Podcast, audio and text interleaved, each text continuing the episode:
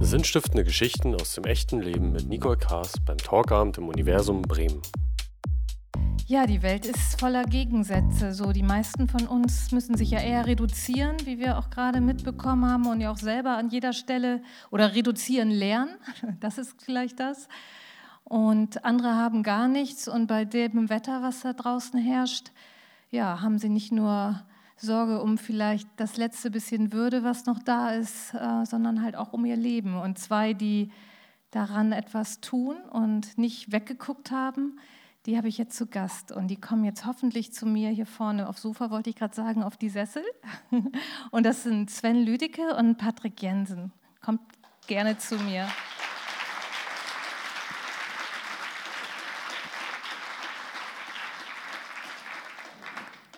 Ja, ihr seid jetzt gerade aus Berlin gekommen, richtig? Also euer Standort ist ja Köln. Richtig, genau. Aber angereist seid ihr gerade aus Berlin. Heute sind wir aus Berlin gekommen, genau. Genau. Patrick, darf ich dich mal fragen? Das Wetter draußen ist jetzt ja eindeutig kalt. Ich meine, es war auch schon vorher kalt, aber jetzt ist es auch noch weiß.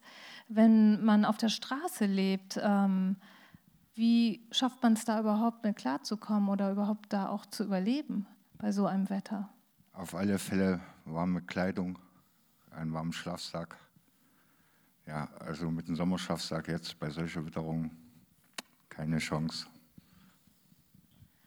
Und äh, Sven, dir ist ja auch eine Situation widerfahren, das war ja auch im Winter 2016, warst du am Bahnhof und hast eine Situation beobachtet, äh, die dich, ich, würde mal so sagen, aus deinem Alltag eigentlich gerissen hat. Äh, magst du da kurz drüber erzählen? Also es gab ähm, 2016 morgens um halb vier die Situation, dass eine Dame am Kölner Hauptbahnhof geschlafen hat mit ihren ähm, kompletten ähm, Kram und die Bahn-Security-Kräfte haben diese Dame sehr unsanft geweckt und haben sie getreten. Also man hat ihr richtig in die Seite vom Körper getreten und ähm, dann hat man sie aufgefordert, den Bahnhof zu verlassen und die Sachen sollte sie einsammeln und sie hat sich nicht, sie war nicht schnell genug und dann haben die Bahn-Security-Kräfte geholfen, so sah es für mich aus, aber die haben die Sachen dann weggeschmissen und die wollten die Dame vor die Tür setzen. Und dann habe ich ihr einfach einen Kaffee geholt und habe gesagt, ich habe eine Fahrkarte, sie ist jetzt mein Gast und damit durfte sie so lange, wie ich auf meinen Zug gewartet habe, im Bahnhof bleiben. Und wir haben uns dann ganz normal unterhalten. Und du warst zu der Zeit ja ähm, Hotelfotograf. Ich bist du in irgendeiner Weise immer noch, aber halt anders. Und warst sozusagen vom Job von A nach B unterwegs oder wo, wo hat es dich so getroffen, gerade diese Situation? Genau, also ich war auf dem Weg nach Leipzig und ähm, musste den frühen Zug nehmen damit ich dann das Hotel hätte fotografieren können. Und das Erschreckende in dem Fall war für mich wirklich, wie man mit einem Menschen umgegangen ist. Ja, ich bin auch ähm, an Obdachlosen vorbeigegangen und habe gesagt, oh nee, ich schnorre mich jetzt nicht an oder suche dir einen Job. Aber ich wäre nie auf die Idee gekommen, einen Menschen zu treten, um zu sagen, du musst jetzt hier weg. Was hat euer Gespräch dann sozusagen ergeben oder was hat sich daraus entwickelt? Also ergeben hat sich dadurch, wie schnell man auf der Straße landen kann. Ähm, die Dame hat erzählt, sie hatte, äh, also sie hat eine Krankheit und die EU hat das Medikament auf einmal verboten, weil das war auf einmal nicht mehr gut genug. Und durch die Umstellung des Medikamentes war sie natürlich noch nicht richtig eingestellt und dadurch hat sie das Vertrauen verloren. Ist dann nicht mehr zum Arzt gegangen, die Ticks sind größer geworden, die, ihre Ausraster sind wiedergekommen. Sie hat den Job verloren, sie hat nicht um Hilfe gefragt ähm, bei Behördengängen, dadurch hat sie die Miete nicht bezahlt und ist auf der Straße gelandet und stand dann auf einmal aus Schamgefühl völlig alleine da. Und das war eine Sache, wo ich dann gesagt habe, ich kann was verändern und habe mir dann das überlegt, was ich jetzt mache. Was hast du dir überlegt? Jetzt rück mal raus. Wir bauen ähm, kleine rollbare Häuser aus Europaletten und verschenken die an obdachlose Menschen. Wir haben ein kleines Modell mitgebracht. Ich lasse das einmal rumgehen. Gerne. Oder lass, warte noch mal einmal. Lass uns uns doch einmal hier angucken. Verdammt. Vielleicht, weil, bevor es rumgegangen wird, dass wir es auch nochmal genau, stellen mal hier einfach auf den Tisch. Also das ist sozusagen ein Modell, wo man auch jetzt sehen kann, es hat hier die Tür und das sind Fenster dann hinten drin? Genau, also ähm, die Länge von dem Häuschen sind 3,20 Meter auf 1,20 Meter Breite, weil so breit sind nur die Europaletten.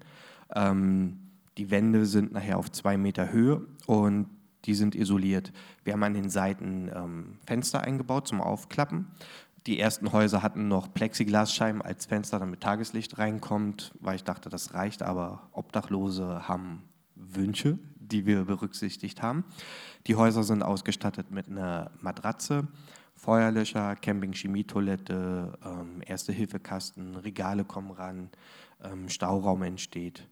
Ähm, ja. Achso, und ähm, die Häuser sind natürlich isoliert. Wir isolieren mit Rettungsdenken vom Deutschen Roten Kreuz. Wenn die gut genug sind, um den Menschen vom Erfrieren zu retten, kann ich ein kleines Häuschen isolieren, plus 5 cm dickes Styropor. Wow. Ich geb's rum. Genau. Ja, gib's gerne rum, dass mal jeder rein, reingucken kann.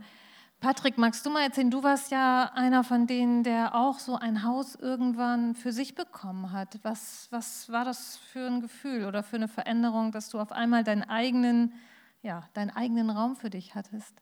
Ja, ich sag mal, so ein Häuschen, ne, das schützt ja vor Wind und Wetter. Also ist ja immerhin besser, als wie draußen auf der Straße irgendwo zu liegen. Man kann ja auch dann seine Privatsachen dort abschließen. Ne?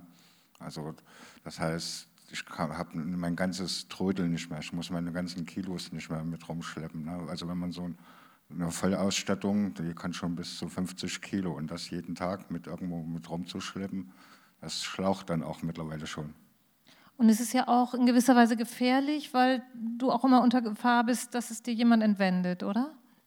Also ich hatte mein Zeug immer mitgehabt, aber es gibt ja welche, die haben das irgendwo versteckt im Busch. Ja, und dann sind die abends leider gekommen, war der Schlafsack und sonstige.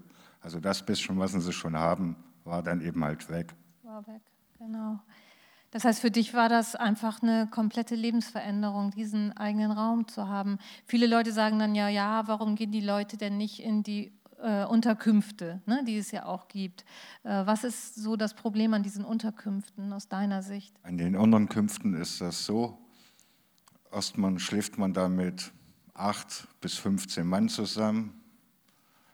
Die, es sind viele dabei unter Alkohol, unter Drogen. Das geht dann, dann bis so hin, dass man da überhaupt nicht schlafen kann. Der eine riecht besser wie der andere zum Beispiel. Ne? Wasser tut ja weh für manche. Und wie gesagt, äh, ja, das ist sage ich mal, auch menschenunwürdig, also in ein Zimmer ja, ja, so viele Leute da reinzustecken. Und weil dann eben halt, stehe ich überhaupt morgens auf und habe überhaupt noch meine Schuhe. Sven, wolltest zum, du da gerade was zu ja, sagen? Ja, zu einem Schlafen würde ich noch gerne was sagen wollen. Weil ein Alkoholiker der möchte abends schlafen. Der Junkie, der wird aber wach und der wird nervös. Der muss rum, der tigert rum, der sucht den nächsten Schuss und der sucht natürlich jede Gelegenheit dann. Und wenn ich dann den Alkoholiker und den Junkie in einem Zimmer habe, habe ich schon zwei Konfliktsachen. Zusätzlich ist es auch so, dass viele Obdachlose einen Hund haben, der ähm, einfach Halt gibt und den dürfen die gar nicht mitnehmen. Und deswegen werden diese Angebote nicht so genutzt. Wie ging das jetzt weiter? Du hast äh, ja vorhin, wir die Geschichte ja schnell auf das, war, schwupps war das Häuschen fertig. Ne? Im echten Leben war das ja wahrscheinlich noch ein bisschen erstmal, also kam dir gleich so diese Idee, so ein, so ein mobiles Heim zu bauen oder wie bist du, bist du da drauf gekommen? Nein, ähm, das war natürlich nicht einfach. Ich habe zwar die Idee gehabt, ich baue was, weil ich den Platz zu Hause hatte und die passenden Werkzeuge, aber es war ein Lernprozess. Ähm, natürlich habe ich auch ähm, nachgelesen, wie ist das Baurecht, wenn ich einfach was aufstellen möchte. Ähm, dann kam die Idee mit den Rollen. Wenn ich Rollen drunter habe, bin ich nicht mehr im Baugenehmigungsverfahren und damit kann ich die erste Gesetzeslücke umgehen. Natürlich habe ich dann auch versucht zu gucken, wie hoch muss so ein Haus sein, wo stoße ich mir den Kopf, wie bequem ist das Ganze und habe dann natürlich ganz viele Baufehler gemacht. Ich habe beim ersten Haus zwei Monate gebaut und die Frau wusste natürlich auch nicht, dass ich das für sie mache. Ah, aber du warst mit ihr immer wieder im Kontakt, weil sie war dort sozusagen ja. rund um den Bahnhof genau. äh, zu finden. Mhm. Genau, wir haben uns immer mal wieder ausgetauscht und als ich dann so weit war, dass ich ihr was präsentieren konnte, dass das Haus fast fertig war, hat sie mir einen Vogel gezeigt. Sie hat gesagt, für Obdachlose macht keiner was. Das, das passiert überhaupt nicht. Die hat mich für völlig völlig Banane, bescheuert erklärt. Und als dann das, das Haus wirklich gekommen ist, hat sie den Schlüssel genommen, mir völlig aus der Hand gerissen und meinte, ich sollte warten. Und dann war sie eine Stunde weg. Und dann, ich wollte gerade gehen, dann kam sie wieder und dann meinte ich, was ist los, wo warst du? Sie war duschen und sie hat Wäsche gewaschen, weil sie wollte sauber da einziehen. Mhm. Und, das, und die Frau wohnt heute noch da drin und sie schafft es, mit ihrer Krankheit so viele Pfandflaschen zu sammeln, dass die einmal im Jahr zu ihrer Familie nach Hause fahren kann. Wo ist das? In Schlesien. Boah. Aber sie wird wahrscheinlich auch nicht mehr von der Straße runterkommen, ne? hast du gesagt. Nein, also sie nimmt keine Hilfe an. Sie hat das Vertrauen so sehr verloren, dass keine Möglichkeit ist, ranzukommen. Wir lassen sie auch in Ruhe. Wir, wir stehen im Austausch, wir trinken einen Kaffee, wir treffen uns, wir reden. Und wenn man die Dame am Bahnhof sieht, geht man an ihr vorbei. Man, man sieht nicht, dass diese Frau obdachlos ist. Wir haben ja auch noch Fotos mitgebracht. Ähm, das hier ist ja sozusagen euer Modellhaus. Ne? Also so sieht es jetzt nicht bewohnt aus, aber so kann man sich dann vorstellen, ne? für das Modell, was hier gerade rumgeht. Genau. Wir haben bei dem Haus, weil wir waren ähm, eingeladen für eine Museumsaktion zum Thema kleinen Wohnen, ähm, haben wir jetzt Holzpaneele verwendet. Normalerweise kommen da auch aus Kostengründen USB-Platten rein. Die sind schneller verbaut und sind einfacher und eine USB-Platte hat auch nochmal einen anderen Brandschutzwert als die Holzpaneele. Genau, und hier sehen wir Menschen bei der Arbeit, so ein Little Home oder wie nennt ihr es? Genau, wir nennen die Little Home. Ähm, dein Verein heißt ja auch Little Home e.V., ne? Ja, genau, richtig. Ähm, wir verwenden fürs komplette Bauen, also unten sind die Europaletten mit Rollen, dann verwenden wir 6 cm dicke Balken Außen kommen 18 oder 22 mm Feuchtraum-USB-Platten. Die haben ähm, sind wasserabweisend innen drin die Rettungsdecke mit dem Styropor und dann werden die Wände nochmal verkleidet. Ja. Und man hat Spaß dabei. Ja, Mann, wer ist das eigentlich? Wer baut diese Häuser? Wie viel habt ihr inzwischen? 69 oder 78? 70 haben wir mittlerweile. 70, das ist neu, das steht noch nicht auf der Website. Nein, wir sind ja auch unterwegs, da können wir nichts ja, erneuern. also, ich glaube, die Frage mit dem, wer baut damit, ja. ist besser, wenn die Patrick erklärt. Ja, Patrick, magst du erzählen? Ja, also zum Beispiel, ich bin immer mit dabei. Ja, der Sven ist mit dabei. Es, es wird dann es, es wird dann ein Aufruf gemacht im Facebook, wer gerne zum Bauen möchte, kann gerne zum Bauen kommen. Was für Menschen kommen da? Kommen da irgendwelche fremden Leute da manchmal dazu und helfen euch? Ja, es kommen, es kommen manchmal fremde Leute, die sagen, ja, ich habe das von das Projekt gehört, ja, ich finde das toll, was ihr da macht und äh, ich habe jetzt eben halt mal Lust mitzubauen und die bauen dann auch mit. Also wir hatten 40 amerikanische Soldaten auf dem Hof. Ähm, wir wollen, wir wollen natürlich auch, dass die Obdachlosen selber mitbauen, weil es macht keinen Sinn, so ein Häuschen zu bauen und einfach zu verschenken. Wenn der betroffene Mensch oder Bewohnerin mitbaut, dann ist eine ganz andere Wertschätzung da und dann passt er auch ganz anders auf dieses Häuschen auf und hält es sauber und gepflegt. Und unser Ziel ist es, den Menschen, der auf der Straße lebt, würde zurückzugehen, um ihn auch wieder ein Stück in die Gesellschaft zu integrieren. Weil Obdachlosigkeit ist wie eine kleine Wunde und wenn wir uns in die Küche schneiden, kleben wir ein Pflaster auf die Wunde. Und so ein Little Home ist ein emotionales Pflaster, was man auf eine nicht sichtbare Wunde kleben kann. Und das, was äh, auch Patrick, du hast vorhin auch so genickt, ne? als wenn da so dieses keiner macht was für einen Obdachlosen. Ne? Dieses nicht gesehen werden. Ich glaube, wenn man auf einmal merkt, da bauen Menschen ein, so ein Haus, das kann ich mir vorstellen, dass es viel bei den Leuten auslöst. Wir haben ja auch noch, ähm, genau so, hier kann man es doch mal von außen sehen. Und das war, sagtest du, der erste öffentliche Platz, ne? Genau. Wo ein die, die, Stadt, die Stadt Darmstadt hat als erste Stadt eine Baugenehmigung erteilt, dass wir im öffentlichen Raum bauen können. Keine andere Stadt hat das vorher genehmigt. Ja, herzlichen Glückwunsch. Genau, und das sind ja auch, da sind ja ganz viele Geschichten, die, die jetzt auch darum sich schon äh, ringen, ne? um, ja. deine, um das, was ihr da macht zusammen. Ähm, wer ist das? Wen lernen wir da gerade kennen? Das hier ist Henry, der ähm, ist 63 Jahre alt und hat am 4. Februar 2017 sein Häuschen bekommen. Das war das erste in Berlin. Und ähm, Henry hat mittlerweile sogar einen Minijob als Gartenhelfer und Glück gehabt, 2018 Dezember ähm, ist er in ein Apartment ziehen können. Und da war der Henry ganz stolz, aber immer noch mit seinem Bier unterwegs. Und wenn wir jetzt ein Bild weitermachen, ein paar Monate später ist eine krasse optische Veränderung zu sehen und die nehmen wir bei jedem einzelnen Menschen wahr, der in so ein Little Home zieht. Ähm, nur alleine diese Veränderung, um die Situation von den Menschen zu verbessern, ist es wert, jeden einzuladen und mit uns so ein Häuschen zu bauen.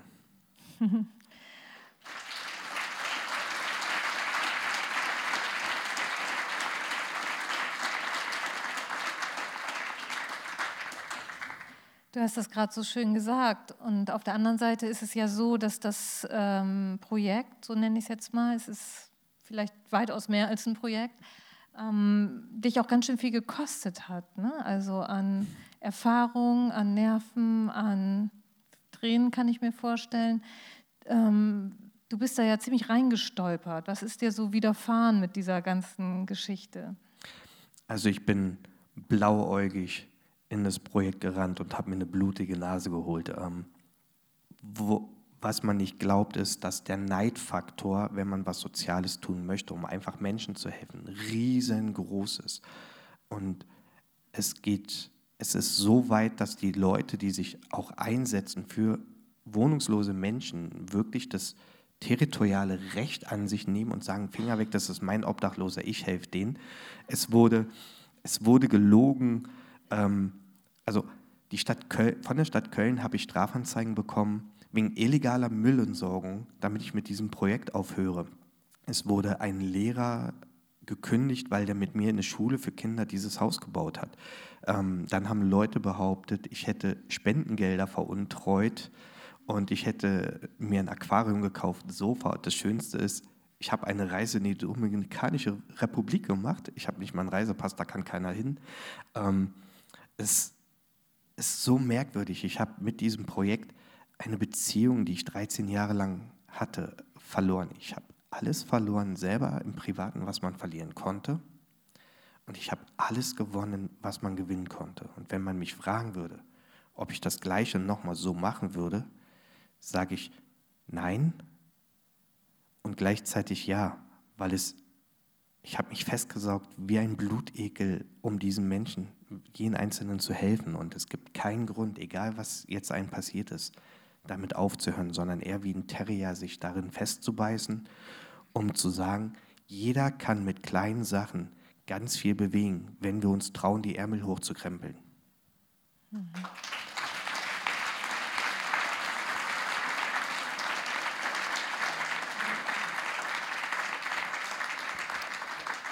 Du bist ja auch in einen Bereich gekommen, ich sag's mal einfach so, ohne Vorerfahrung. Ne? Das ist ja ein Bereich, mit Menschen zu arbeiten, die ja auch viele Schwierigkeiten mit sich bringen. Das ist ja die, schon die Schwierigkeit, ne? sonst wäre man nicht auf der Straße, wenn man es für sich gerade leicht hätte.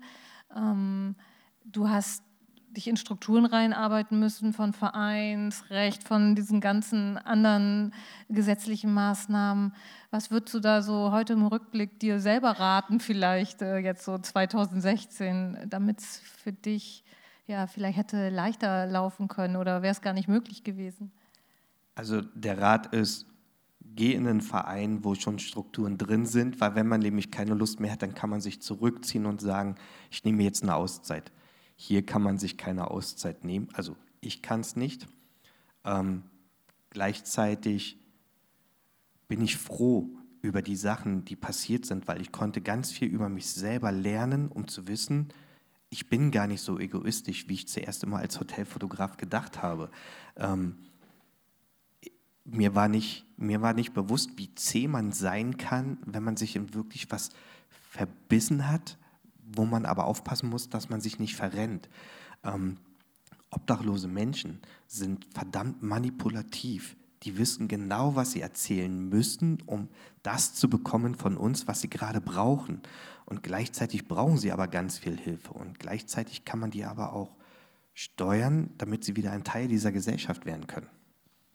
Also ihnen helfen in irgendeiner Weise, aber es ist erstmal zu verstehen, auch diesen Umgang für dich selber. Patrick, du bist ja inzwischen ähm, über dein Little Home, jetzt hast du ja wie ein richtiges Zuhause, ne? also was heißt ein richtiges, aber eine feste Wohnung. Bist äh, umgezogen, auch von Köln, zum Chiemsee? Ja. Und äh, was bedeutet das für dich jetzt in einer richtigen Wohnung wieder zu leben? Ist das ein, eine gute Entwicklung auf jeden Fall oder gibt es da auch auch so etwas wie Abschiedsschmerz auch von so einem alten Leben, auch wenn es hart und schwer war? Also wie gesagt, ja, also mit einer Wohnung heutzutage ist schon gut. Ja. Also man kann nach Hause kommen, Tür zumachen, fertig, Heizung ein, man kann duschen, man kann kochen. Ja, also das ist, es beschäftigt einen schon immer noch ab und zu mal oder denkt man immer noch dran, oh Mensch, oder gerade jetzt bei der Witterungszeit, oh, boah, vor einem Jahr oder vor anderthalb Jahren lag ich da draußen. Mhm. Wir haben auch noch, genau, ah, da haben wir noch das Innenleben. Ne? Genau, das ist das Haus jetzt vom Henry der, von der einen Seite. Und ich muss sagen, mein Kleiderschrank sieht nicht so aufgeräumt aus. Marschiers schon. so, und das ist die andere Seite vom, von Henrys Häuschen. Mhm. Genau. Und da haben wir ja noch einen Film mitgebracht. Das ist ja, da ist ja Patrick, das ist ja quasi maßgeblich dein Film. Wollt ihr die Vorgeschichte kurz erzählen? Also, ähm, willst du? Okay, also ähm, der Patrick war der Erstbewohner von dem Häuschen, was er bekommen hat. Und die Obdachlosen haben eine Regel, wenn sie wieder ausziehen. Sie dürfen das Haus nicht vermieten und sie dürfen es nicht verkaufen. Also sie müssen es weiter verschenken. Und der Patrick hat sich dann ähm, die Nicole ausgesucht, ein junges Mädel, 23 Jahre alt, die vorher auch schon sechs Jahre auf der Straße gewohnt hat.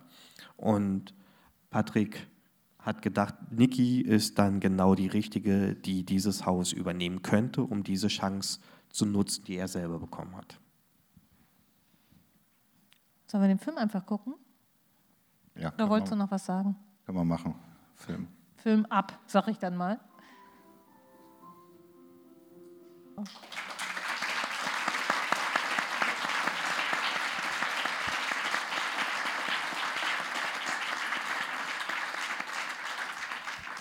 Es war auch ein bisschen schwer, Patrick, oder? Ja, aber wie gesagt, ich habe wieder jemanden glücklich gemacht, der nicht im Zelt oder am Straßenrand schlafen musste.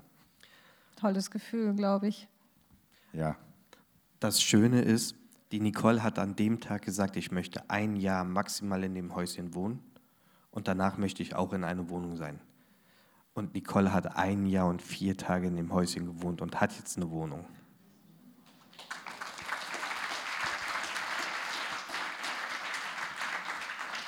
Ich finde, das ist ein ganz, ganz schönes Schlusswort. Ich danke euch beiden sehr. Auch Patrick, du bist ja ganz spontan hier mit auf die Bühne gekommen, finde ich extrem mutig. Wir hatten ja gar keine Zeit, uns richtig kennenzulernen oder vorzubereiten. Und ja, es ist so wertvoll, was ihr macht. Und vielen, vielen Dank, dass ihr es macht. Und wenn man mehr erfahren möchte, kann man sich gleich auch an euch wenden. Dort steht auch ja auch schon eure Adresse. Nee, das stimmt alles aber, nicht mehr. Gut, aber im Internet. ähm, ja, ich glaube, so ein Haus kostet 1040 Euro, hast du gesagt. Ne? Also kann man fast mal einen runden Geburtstag sammeln oder irgendwas. Ne? Also wir sind in zehn Städten vertreten. Wir können und wir würden auch gerne demnächst nach Bremen kommen wollen, um hier zu bauen. Und wir suchen noch Leute, die uns dafür unterstützen wollen. Schön. Ja, vielen Danke. Dank, dass ihr hier seid. Danke. Danke. Danke.